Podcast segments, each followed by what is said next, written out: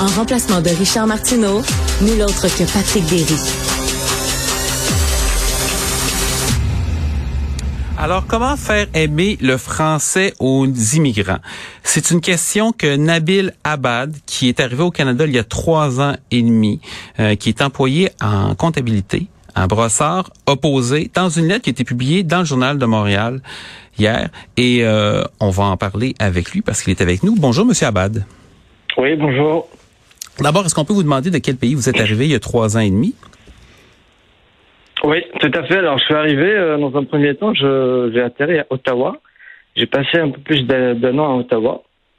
Et ensuite, euh, je suis venu au Québec en octobre 2019, c'est-à-dire depuis un peu plus de deux ans.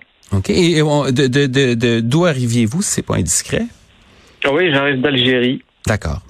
D'accord. Et vous avez fait une lettre qui a, attiré mon attention et sans doute l'attention de plusieurs autres sur la façon dont euh, la défense et la promotion du français est faite au Québec. Je vais citer un des passages.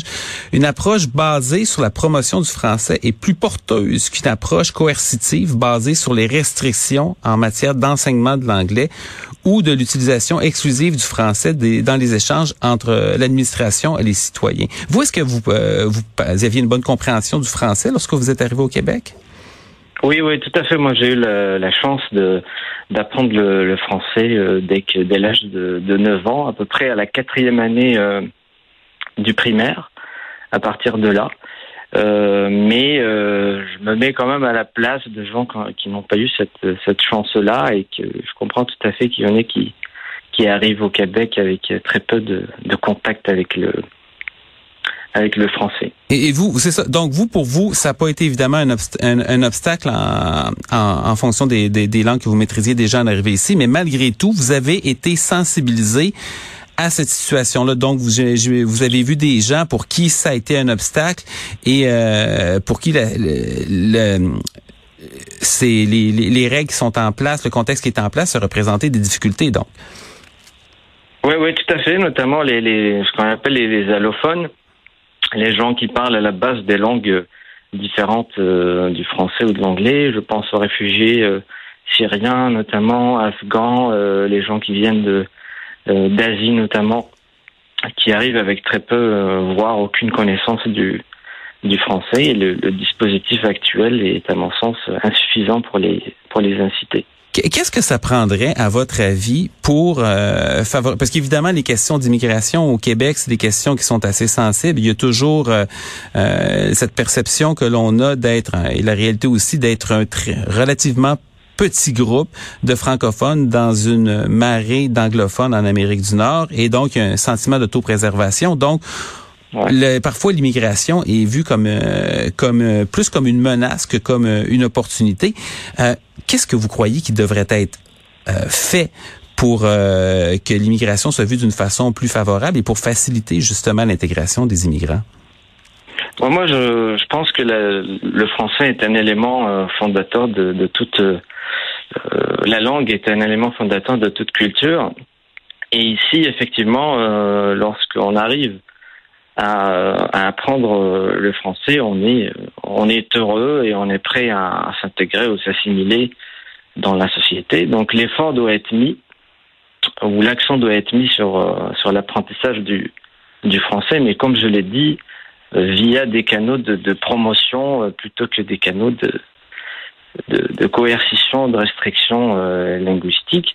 Et ce que j'avais relevé donc en lisant un petit peu le, dans Facebook et euh, euh, aussi en regardant la télé, c'est que actuellement les, gens sont sensibilisés en, français par exemple sur Facebook, alors que je me mets à la place d'un Syrien, un réfugié syrien par exemple, lui il sait pas lire euh, encore le français, donc il va pas comprendre ce qu'il y a dans la publicité, euh, par le ministère.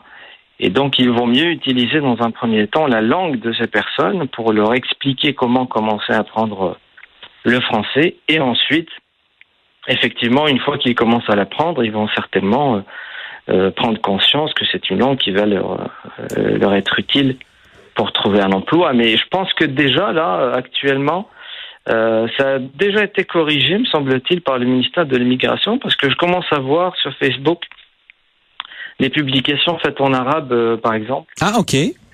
où là, on incite en arabe les gens à apprendre le euh, aller prendre le français, mais je trouve ça, euh, je trouve ça excellent. Ça, ça c'est intéressant parce qu'il y avait d'autres. Euh, le, ministère de l'immigration avait manifesté sa volonté de cesser de communiquer dans une autre langue que le français avec les immigrants six mois après leur arrivée. Mais vous, ce que vous êtes en train de dire, c'est dans le fond, c'est le français doit être présenté comme une opportunité pour les gens qui arrivent euh, au Québec, donc un, un avantage.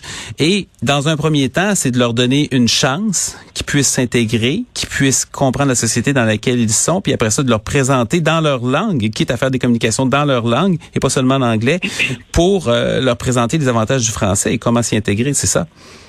Tout à fait, tout à fait. Euh, les, organismes communautaires, eux, peuvent jouer un rôle très important. Euh, s'il y a quelqu'un qui parle l'arabe dans ces organismes, il va expliquer tranquillement à la personne que le français c'est important pour trouver un emploi. Et effectivement, l'emploi, c'est pour gagner sa vie, il faut bien trouver euh, il faut bien trouver un emploi. Et puis, on a un contexte de pénurie de main d'œuvre et c'est une opportunité pour pour le Québec de pouvoir euh, jouer sur cette euh, sur cette immigration pour la, la convertir en une immigration francophone et donc capable de, de travailler euh, ici au, Québec. Donc et puis quand il y a une réalité aussi de l'immigration lorsqu'un immigrant arrive, il faut aussi les comprendre.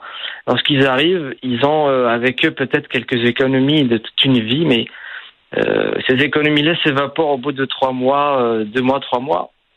Hmm. parce que les monnaies sont faibles dans leur pays d'origine, etc.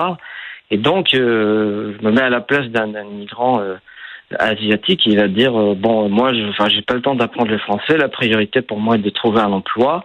Et puis il va, il va plonger dans sa, sa vie professionnelle au Québec. Peut-être qu'il va trouver un travail dans un restaurant dans un milieu anglophone. Il va se satisfaire à ça. Et puis au bout de cinq ans, dix ans, il a toujours pas appris le français. Et là, la, la, deuxième proposition que, que j'amène ici est de euh, d'éliminer la barrière des cinq ans, parce qu'il me semble que au-delà de cinq ans de présence au Québec, euh, la personne n'aura pas euh, droit au cours gratuit de français. Il faut donc les accompagner un, un, peu plus longtemps. Je vais, je vais vous poser une, une dernière question en, terminant.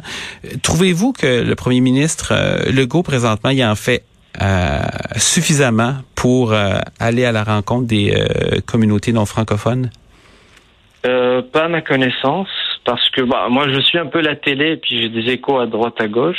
Mais comme je l'ai suggéré dans, ma lettre, je pense que ce serait un geste de très bonne volonté, une main tendue que, que le gouvernement du Québec aille personnellement à travers ses représentants rencontrer ces communautés à l'ouest de Montréal à Sherbrooke, aller dans les maisons de, de, de, ces, de ces personnes immigrantes, discuter avec elles et, euh, comme on dit, de la discussion jaillit la lumière.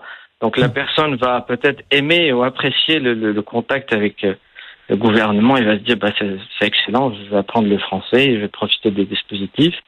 Et même chose de la part de, du gouvernement, il va comprendre un peu plus la réalité de l'immigration et pourquoi les, les, les immigrants tardent un petit peu à apprendre euh, le français. Donc, il y a peut-être une discussion à avoir qui va être profitable des, des deux côtés. En tout cas, on espère que l'invitation que vous avez lancée à M. Legault va être entendue à, à haut lieu.